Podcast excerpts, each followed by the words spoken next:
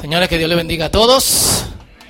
Que Dios les bendiga. Qué bueno que están aquí en esta, en esta mañana. Si estás aquí por primera vez, bienvenido. Y me gustaría hacer algo antes de que empecemos con el mensaje de la palabra. Quiero, no sé si hay personas aquí que quieren dar gracias. Eh, el micrófono está abierto para quienes quieren dar gracias. Y pueden dar gracias durante un minuto. Es tiempo limitado porque hay gente que pica y rota, entonces eh, tenemos también tenemos aquí en la mañana tiempo limitado. Así que quienes quieren dar gracias pueden eh, pasar. De hecho, ah, si hay dos o tres personas de los que están allá afuera, pueden venir a este lado, que hay dos o tres asientos, y así cuando otros lleguen eh, le dan esa oportunidad. no sé quién quiere venir primero. Los muchachos me ayudan aquí con un minuto. La tía Ocha va a dar gracias. Yo quiero dar gracias porque mi hijo se operó y ya está recuperado totalmente. Gracias, Señor. Amén. Verigo, ¿quién, quién, ¿quién más quiere dar gracias? Levante las manos. A la una, a las dos y a las tres. Perfecto. Amén. Eh, qué bueno que están aquí y eh, yo espero que en este año tengan más cosas que dar gracias conforme vaya pasando el año. Eh, enero es como cuando tú haces una fiesta en tu casa hasta la una de la mañana y se va todo el mundo y te quedan todos los trates y las cosas, los muebles desorganizados y tú estás solo diciendo hago esto ahora o hago esto en el mes que viene. Eh, pero ahí vamos. Y yo no sé si ustedes han escuchado esta historia antes, pero hay un tipo que como no tenía mucho dinero, un amigo que estaba vendiendo una propiedad le pidió que por favor durante el día eh, y parte de la noche él se quedara en, en la propiedad, le iba a poner una, eh, un toldito, una silla donde él se, pudiera sentar eh, y ahí podía de alguna otra forma ayudar a su amigo y tener un poco de dinero en lo que conseguía un trabajo. Un día mientras este tipo está sentado, se recuesta de la única pared que hay entre la propiedad y la propiedad de al lado y ve que la pata de la silla se hunde en la tierra. Se cae. Me gusta predicar con unos batopellas. Aprendieron esa palabra la semana pasada. Saca la silla, va a revisarse y cuando vuelve ve que del piso empieza a salir algo negro. Al principio su opinión era como, mm, hay una cloaca, tengo que decirle a mi amigo que por aquí está pasando, se rompió una tubería, que no fue mi culpa, sino que la tierra estaba como media malo, el tubo estaba viejo, pero después se da cuenta que es petróleo. ¿Qué tú haces? El amigo está vendiendo la propiedad. Tú no tienes trabajo y en la propiedad que tu amigo está vendiendo hay petróleo. El tipo sale, habla con su esposa, está en un dilema moral porque es como que, ¿le digo o no le digo? Yo estoy en olla, él no tanto, tiene su vida resuelta y está vendiendo la propiedad. ¿Qué hacemos? Su esposa le da la brillante idea, si ahí hay petróleo y podemos confirmarlo con alguien, vamos a buscar esos cuartos y vamos a comprar el terreno. Así que el tipo busca un geólogo, de los dos o tres que hay en este país, va al sitio, comprobado, petróleo, agarra, vende todo, absolutamente todo lo que tiene y compra la tierra. Yo no sé si ustedes han ido esta historia también, hay una doña que tenía 100 dólares y los 100 dólares un día lo pone encima de, de la mesa y el abanico, de su abanico de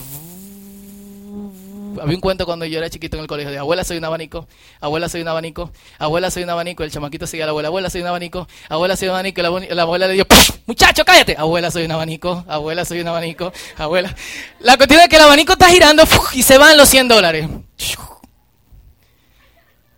Llega el tipo del colmado con un refresco, paga y no encuentra los 100 dólares. Pasa uno, dos, tres, cuatro, cinco, seis días.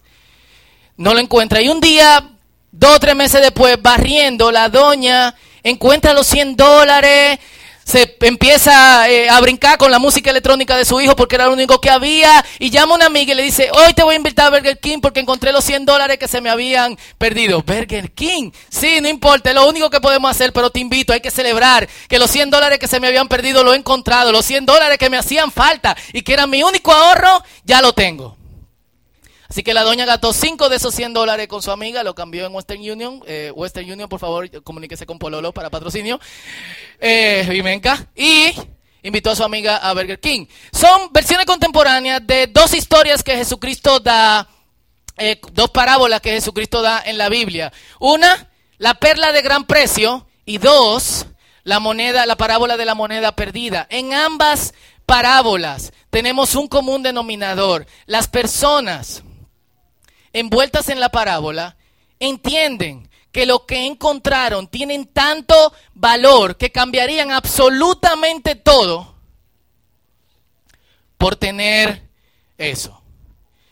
Y ambas parábolas van al centro de una verdad imperante, el supremo valor del reino de Dios, pero también el supremo valor de nuestra eh, salvación, que me da entrada a ese reino de Dios. Jesús usa ejemplos muy mundanos, negocios, dinero, eh, quizá para que nosotros le podamos prestar eh, atención desde nuestro, desde nuestro terreno. Y lo que vamos a leer hoy aborda la importancia de la salvación, aunque en un sentido... Eh, para que prestemos la atención el sentido negativo que tiene si nosotros despreciamos el valor que esta salvación tiene. Si pueden ir conmigo a Hebreos capítulo 2, del verso 1 al verso 3, cuando lo encuentren me avisen, pueden decir amén.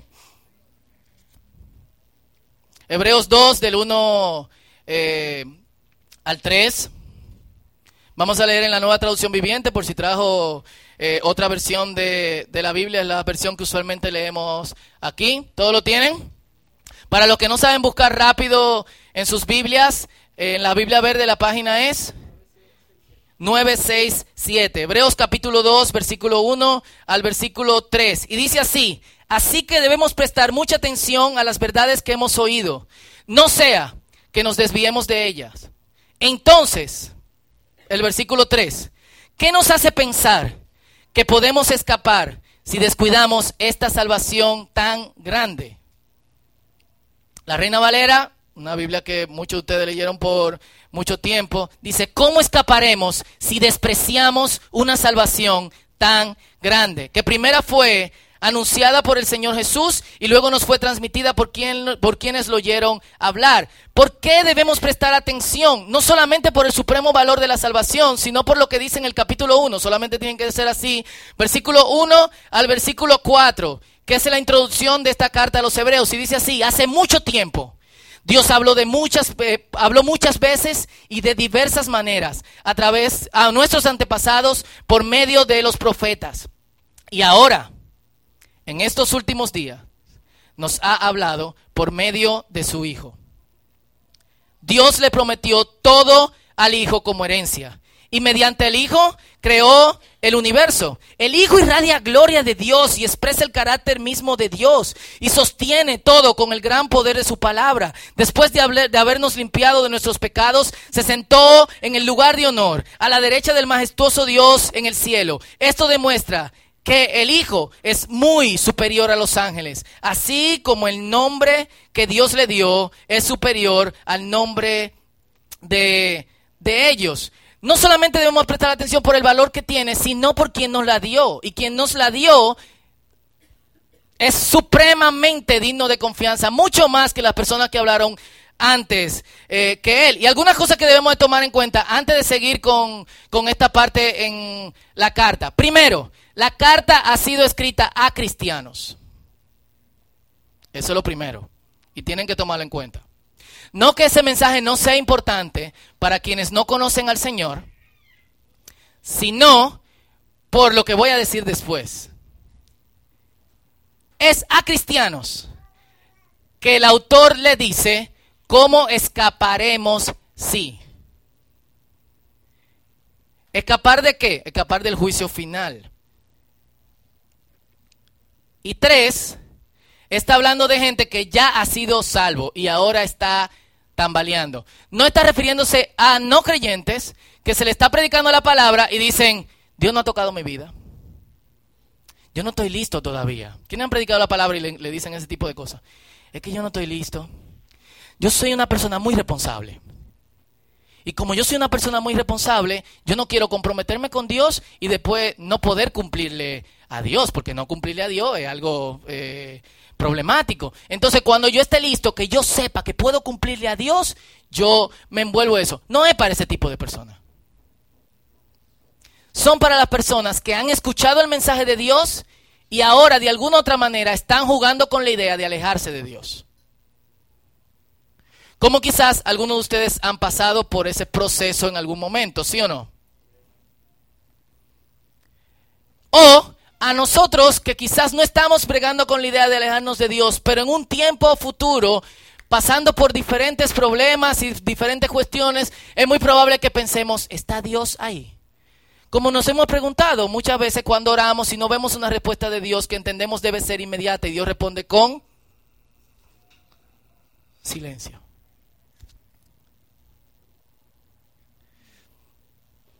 Y aunque no se debería, lo que yo quiero llamar la atención es que se puede descuidar la salvación. Ahora, es importante que nosotros discernamos y pongan mucha atención con esto, que hay tres tiempos de salvación en el Nuevo Testamento. ¿Por qué yo estoy diciendo que pongan mucha atención con esto? Porque si nosotros no le ponemos atención a nuestra salvación, no hay escapatoria. Es como el, hay de aquel que sabe hacer lo bueno y no lo hace, que dice la Biblia. Hay tres tiempos de salvación en el Nuevo, en el Nuevo Testamento. Y si algunos tienen algún punto de vista diferente, como hay eh, por ahí, hay un gran sector de creyentes que entienden que una vez tú eres salvo, no hay forma de que esa salvación se pierda de ninguna, de ninguna manera. Eh, pero esto no es nuestra discusión, sino lo que dice la Biblia. Si quieres discutir de esto, hablamos ahorita. Hay tres tiempos. Primero, los cristianos han sido salvados, han sido salvos, son salvos. En Efesios capítulo 2, versículo 8, un versículo que casi todo el mundo conoce, dice, porque por gracia ustedes han sido salvados mediante la fe. Esto no procede de ustedes, sino que es el regalo de Dios. Hay una parte de la salvación, o sea, cuando Dios nos salva, que no depende de lo que nosotros hagamos, ni de quién somos, ni en qué condición estamos. Sin embargo, Dios nos salva. Entonces, primer tiempo, Dios nos ha salvado. Segundo tiempo, y lo vamos a ver en el, en el versículo que está aquí de 1 Pedro 1, 4b, es la parte, la segunda parte, la segunda oración del versículo, por eso tiene una B, y el verso 5. Dos, estamos siendo salvados. Y tres, seremos salvos. Es importante que notemos esto porque la mayoría de cristianos no lo ve de esta manera, eh, pero la Biblia dice lo que la Biblia dice. Punto. Estamos siendo salvados, hay un proceso mediante el cual nosotros nos estamos transformando, llamaremos ese proceso santificación, en el cual nosotros nos estamos transformando en la clase de persona que va a heredar el reino de los cielos. Y seremos salvos es si nosotros podemos completar ese proceso de santificación con la ayuda del Espíritu Santo, entonces nosotros vamos a entrar al reino de los cielos. ¿Entienden? Primero somos reconciliados con Dios, hemos sido salvados. Segundo, estamos en santificación, estamos siendo salvados. Tres, si completamos el proceso de santificación seremos salvos. Primera de Pedro 4b 5 dice, esta herencia les está reservada en los cielos a ustedes, que por medio de la fe son protegidos por el poder de Dios, para que alcancen la salvación. En el proceso no podemos tener miedo, tenemos ayuda del Espíritu Santo que nos protege. Lista ya para manifestarse cuando llegue el momento final. Para manifestarse cuando llegue el momento final es esta salvación que todavía no se ha completado. Perfecto, entonces eso es importante que nosotros lo tenemos en cuenta. Por eso el mismo Pedro dice en 1 Pedro capítulo 1, versículo 13, así que preparen su mente para actuar y ejerciten el control propio. Pongan toda su esperanza en la salvación inmerecida que, tiempo futuro, recibirán. No, no fuimos salvos ya. ¿Por qué Pedro dice recibirán? Que hay un proceso de santificación que nosotros tenemos que completar con la ayuda del Espíritu Santo. Nunca sin la ayuda del Espíritu Santo.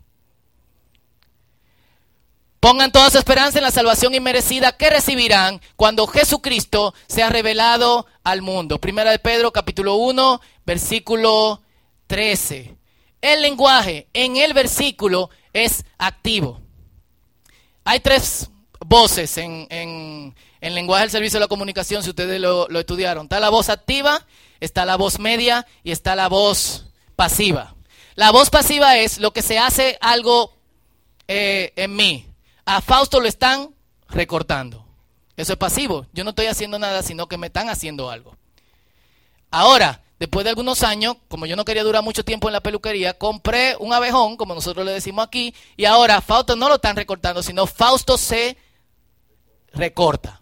¿Qué es eso? Activo. Yo estoy haciendo una acción sobre, sobre mí mismo. Y hay una voz media que es una voz que no se completa. Fausto recortando. Eso es muy raro en español, otros idiomas eh, lo tienen. El lenguaje en la primera oración del versículo es activo. Dicen, preparen su mente para actuar. Es decir, el creyente tiene que estar en un proceso activo de meditar. Cómo puede transferir a todas las áreas de su vida lo que ve en la palabra. Es decir, usted no solamente lee la palabra, sino que usted dice cómo esta palabra me ayuda a mí hoy que tengo que bregar con un jefe godón, que tengo que cambiar pamper a mis hijos, que tengo que pagar la renta, que tengo que montarme en un carro público, que tengo que bregar con los motoconchitas, que tengo que ir al colmado, que tengo que ir a Jumbo. ¿Cómo me ayuda esto? O a otro supermercado. Y segundo, ejerciten el control propio. Algo muy importante que eh, perdón que lo mencione porque ya lo he mencionado en varios mensajes, pero hay que repetir todo lo que haya que repetir hasta que nosotros nos apropiemos de eso. Esto no es transferencia de información, sino cosa que nosotros debemos de vivir. Hay, es muy importante que nosotros entendamos, hay gente que te dice que cuando el Espíritu Santo lo toma, no tiene ningún control de, de, de sí. Yo vi eso muchas veces creciendo como, es que no puedo controlar lo que... Una de las cosas que Dios te da es dominio propio. Cuando Dios te da dominio propio, que tú tienes control de ti mismo. Y eso no solamente en el sentido positivo del Espíritu, sino también en el sentido negativo de las cosas que, en las que estamos siendo tentados. Que de hecho está muy buena la frase en el, en el, en el programa hoy que dice que si tú no estás siendo tentado, revísate. Porque si nada te es tentación, entonces que te guste el pecado. Uy. Eh, y entonces, otra vez activo, pongan toda su esperanza. ¿Y por qué yo voy a poner mi esperanza? ¿Quién me está diciendo esto si yo no estoy viendo? El que lo está diciendo es confiable. Pablo se lo dice también a Timoteo, y quiero que lo vean todo esto desde la Biblia, para que no vean que no es un invento mío. Primera Timoteo 4, 15 al 16 dice, Pablo hablándole a Timoteo, que lo quiere como un hijo, y le dice, Timoteo, ocúpate en estas cosas y permanezca, permanece en ellas para que tu aprovechamiento sea evidente a todos. La nueva traducción viviente dice, para que todos vean que estás progresando. Pablo le está diciendo que aunque no es importante lo que otras personas opinen de nosotros, otras personas tienen que ver en Timoteo que lo que él está haciendo y que su oración, su lectura de la palabra, su estudio eh, y su entrega al ministerio es evidente en la vida de él lo que Dios está haciendo en tu vida es evidente eh, a los otros? ¿O otros tienen que adivinar que tú eres cristiano? Yo veo una cosa, pero yo la vi y era diferente. Y dice un par de cositas más. Ten cuidado de quién? Del diablo. De los demonios. De las demonias. Timoteo era un joven. Pablo le dice, huye de las pasiones juveniles, muchacho. Ten cuidado de ti mismo y de la doctrina. Persiste en ello. Si haces esto, te salvarás a ti mismo y a los que te escuchen. Es decir, vas a ser un ejemplo a los que te miren y esa persona van a decir, yo quiero lo que tú tienes. ¿Por qué? Porque es la perla de gran valor, es el petróleo que tú encontraste en un campo la mina de oro que tú encontraste en el pedacito de tierra que te pusieron a cuidar y tú vendiste todo lo que tú tenías, te endeudaste como te arriesgaste, hiciste una locura y tú dijiste, yo tengo que comprar esto. es lo que se te perdió, es la dignidad que muchas veces perdemos por andando por, por el mundo. Quizás no todo, a todo el mundo no le ha pasado eso, pero muchos de nosotros ha pasado por tantas cosas que llega un punto donde quizás nadie lo sabe ni nadie lo percibe, pero has perdido la dignidad. Y en lo oculto te desprecias a ti mismo. Por todas las cosas que haces. Y cuando encuentras la salvación y cuando encuentras gracia en el Señor Jesús, es como cuando tú encuentras un millón de dólares. No, no 100 dólares, no 500, no 1000. Es como cuando tú encuentras un millón de dólares y tú cambias toda la basura que tú vivías antes por eso que te lo están dando gratis. Y no solamente eso, sino porque es la vida. Y como tiene tanto valor, toda diligencia, esfuerzo y trabajo posible lo dedico a esa tarea. Y es importante que nos hagamos esta pregunta. ¿Por qué alguien rechazaría la salvación?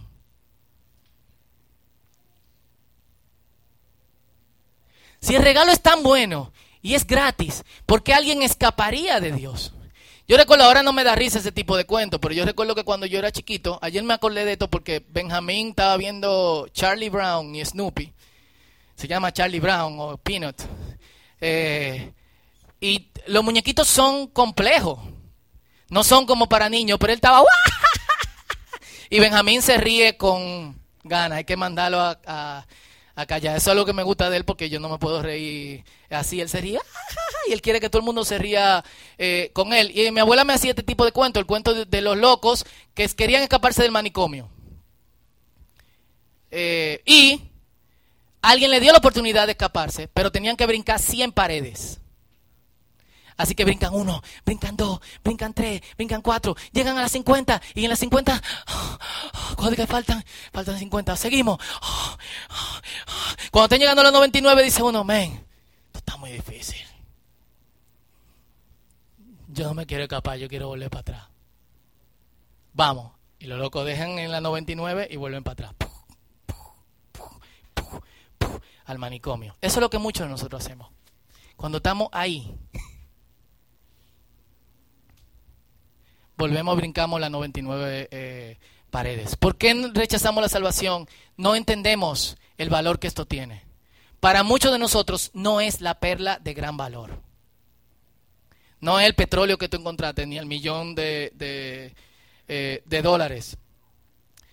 Y segundo, y esto es muy importante, nosotros tenemos un entendimiento temporal de la vida y todavía no entendemos, esto es negativo, el concepto de la eternidad. Tenemos un entendimiento temporal de la vida y todavía no entendemos el concepto de eternidad. Y te lo puedo probar con la siguiente pregunta. ¿A qué tú miras como tu futuro? ¿Cuál es el futuro que tú planeaste? Respóndetelo a ti mismo.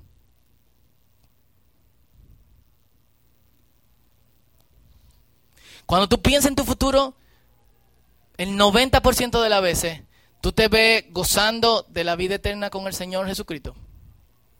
O tú te ves descansando en una buena casa en Constanza, mirando el valle. amén. No sé quién dijo amén, pero...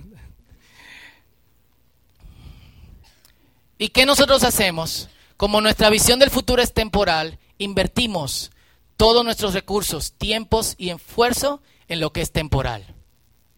Y no que eso sea malo, sino en la visión con que nosotros lo estamos haciendo. Sino es porque muchas veces, sin necesidad de eso, nosotros dejamos de dedicarnos a Dios, dejamos de poner nuestra mente en estas cosas y explorarlas y trabajarlas, dejamos de poner toda nuestra esperanza en esto, en la salvación que viene eh, el día en que el Señor se manifieste y dejamos nuestra vida de oración. Si tú tienes que hacer una maestría o necesitas bajar 20 libras y levantarte más temprano, tú lo vas a hacer. Y lo primero que tú vas a sacrificar es los 20 minutos, 30 minutos o la hora que tú usas de oración en la mañana. Nadie me lo dijo, tú no lo posté en Facebook, nadie dice, esta mañana dejé de orar y dejé de leer la Biblia porque quiero ponerme roca. I'm feeling happy. Nadie pone eso.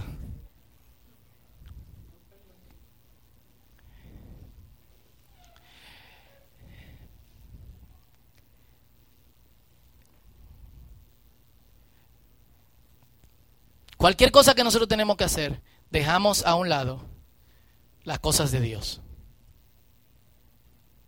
Eso nos dice cuál es nuestra visión del futuro y cuál es nuestra preocupación. Pero también nos dice que nosotros no confiamos en quien nos dio el mensaje.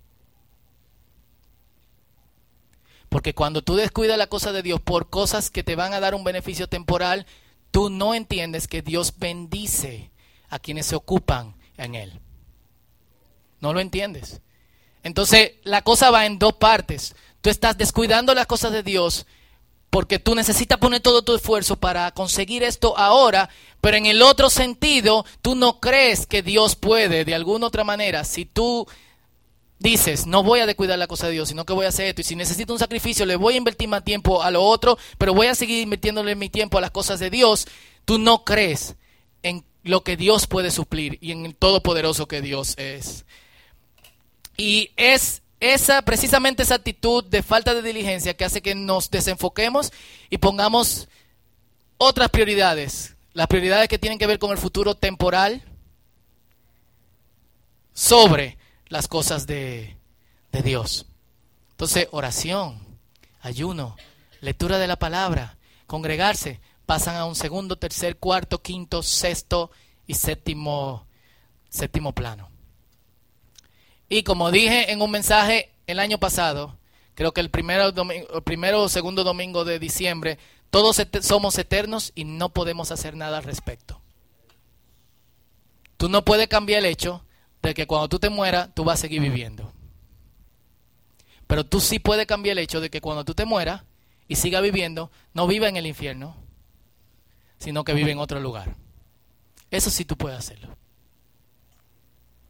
Por eso, el autor de Hebreos nos señala la importancia de estas cosas. ¿Por qué? Es el mejor regalo. Y es lo que nosotros deberíamos de pensar. Deberíamos estar como que, wow, Dios ha hecho algo muy grande conmigo. Mira para atrás un chin. Y trata de mirarte sin Dios hacia el futuro. ¿A dónde tú estarías hoy? Quizás mucha gente estuviese viendo en tu exterior mucha cosa ápera y buena que tú quieres mostrar, pero no ve tu interior y cómo tú te has destruido para conseguir ese tipo de cosas. Porque nosotros solo revelamos de nosotros lo que queremos que, que otros eh, vean. Y no solamente el autor nos pone énfasis en eso, sino que nos dice, no hay duda de que es el mejor regalo, porque podemos confiar en quien nos lo está dando porque no hay nadie más confiable que él. Si ustedes leen todo el capítulo 1, de hecho, es como eh, la semana pasada, los que no han escuchado el mensaje lo pueden escuchar en el círculo.com.do y también bajar el, el, PowerPoint para que vean a qué me refiero. Pusimos dos versículos bíblicos en paralelo. Estos dos capítulos van en paralelo. Del 1 al 4, en ambos capítulos se refiere a Cristo. Del 5 en adelante se refiere a que Cristo es mayor que los ángeles. En el capítulo 1, Cristo es mayor que los ángeles como hijo de Dios. En el capítulo 2, Cristo es mayor que los ángeles aun cuando se hizo hombre y caminó entre, entre nosotros. Y lo que el, escritor de Hebreos, que no sabemos quién es, hay muchas especulaciones, una gente cree que Pablo, otro cree que Lucas, otro cree que Apolos, otros creen que Timoteo. Lo que nos está diciendo es, si, los, si el mensaje de los ángeles, y ese es el versículo 3, el versículo 2. Si lo que no creyeron al mensaje que dieron los ángeles antes de Cristo recibieron juicio, ¿cuánto más si quien es superior a los ángeles nos da este regalo y nos da este mensaje? Si nosotros lo despreciamos, ¿cuánto más nos recibiremos castigo? No una palabra que nos gusta y no se predica mucho desde nuestros púlpitos. Pero hay eh, castigos. Nosotros podemos decidir de qué escapar, si del castigo o de la salvación. Yo te sugiero que, que no descuidemos la salvación. Y esto es lo que nos dice ahora sobre el mensaje, sobre el mensajero. Tengan cuidado de no desechar al que habla. Si no escaparon los que desecharon al que los amonestaba en la tierra, mucho menos escaparemos si desechamos al que amonesta desde los cielos. Si ustedes no me quieren escuchar a mí, amén. Pero alguien no está hablando y tenemos que prestarle mucha atención. Romanos capítulo 8, versículo 6 nos dice así, el ocuparse de la carne. Es decir, yo lo voy a, parafrasear de esta manera, el ocuparnos frenéticamente en el futuro eh, inmediato, temporal, es muerte. Pero el ocuparnos del espíritu, es decir, el ver que hay una esperanza después de esta vida, es vida y paz.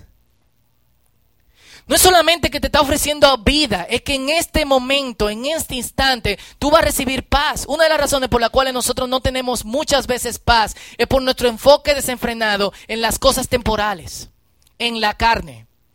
En la iglesia donde yo crecí le decían la chuleta. Y por eso un famoso director de la adoración empieza sus canciones como chuleta. si ustedes no lo conocen, le puedo prestar un CD. Entonces, el cristiano debe de ocupar su mente en dos sentidos.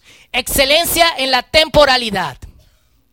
Y voy a esto, Fausto, si tú no estás diciendo que no debemos de ocuparnos en las cosas temporales, ¿por qué tú me estás diciendo que tengo que ser excelente en la temporalidad? Todos tienen que ver que nosotros estamos progresando. Esto no significa que estoy, que estoy bendecido. Mira mi carro, mira mi cosa, mira cuánto. No, significa que lo que hacemos lo hacemos excelente y dejamos que Dios sea que traiga los resultados. Muchos de los que están aquí son gente de Dios y son o no son bendecidos. Otros no, otros seguimos en olla, pero seguimos confiando en el Señor. El hecho de que nosotros nos enfoquemos en la eternidad hace que nosotros le pongamos excelencia a lo que vivimos ahora en la temporalidad. ¿Por qué? Porque nosotros creemos que Dios puede redimir todas las cosas y que Dios va a redimir todas las cosas. Como Dios va a redimir todas las cosas, yo pongo mi ejemplo en lo que yo hago y como creyente hago lo mejor que yo pueda para que otros vean que los creyentes no estamos de cuidado porque estamos pensando en el, en el futuro eterno, sino que como estamos enfocados en el futuro eterno, estamos poniéndole más cuidado al presente. Y enfocados en la eternidad. Y de verdad, si ustedes pueden anotar esto, ponerlo en su nevera, en el techo de su carro, ponérselo, tirarle una foto y ponérselo de, de screen saver o de, desktop eh, picture en la wall, picture en la computadora o lo que sea, es pensar en esto como creyente, excelencia en la temporalidad con enfoque en la eternidad. Y este es el resultado. Salmo 112, versículo 1 y 7. Dichoso el hombre o la mujer que honra al Señor y se deleita obedeciendo sus mandatos. Miren esta persona, no es como que, ¿qué tú vas a hacer hoy? Ah, tengo que orar en la mañana. ¿Tú sabes lo cristianos oramos? Tengo que leer la Biblia. Yo no la entiendo mucho, tú ves. Y he pasado de fui de la Reina Valera a la NBI, a la NTV, a la hay una TTLA. Eh, no, nada, no sé, no me encuentro. Y cuando llegué a número me paré. Que el hijo de fulanito, que qué sé yo cuánto, que bla, bla, bla. Cualquier coincidencia con la realidad es pura, cualquier sido con la realidad es pura coincidencia. No, mentira, algunos me han dicho eso. Esta persona cuando lee la palabra dice, oh, wow. Y este es el resultado. Vivirá sin temor a las malas noticias. Eso como... y su corazón estará firme y confiado en el Señor. Te lo repito, dichoso, bienaventurado, feliz, qué ápero es el hombre, la mujer que honra al Señor y se deleita, le gusta, se alegra en obedecer sus mandatos. Vivirá sin temor a las malas noticias y su corazón estará firme y confiado en el Señor. ¿Quién no quiere vivir así? Si depreciamos esto, estamos locos. Si escapamos de, esto, no es solamente, señores, seguridad futura, es estabilidad emocional en el presente. Es paz, es tranquilidad, es gozo lo que el Señor nos brinda y lo que el Señor nos da. Si tú te puedes preguntar, ¿por qué todavía no tengo vida abundante de la que me prometió el Señor si he tratado de servirle lo que sea? Es muy probable que tu enfoque sea en lo temporal, al futuro temporal, en vez de mirar mucho más hacia allá. Entonces, ¿qué tenemos que hacer? Leña. Quizá lo que estamos aquí no hemos despreciado de alguna otra manera la salvación, pero nos cuesta. Y eso necesita un reenfoque de en qué pensamos y cómo actuamos en nuestra vida diaria, porque no hay escape si vamos en el sentido contrario.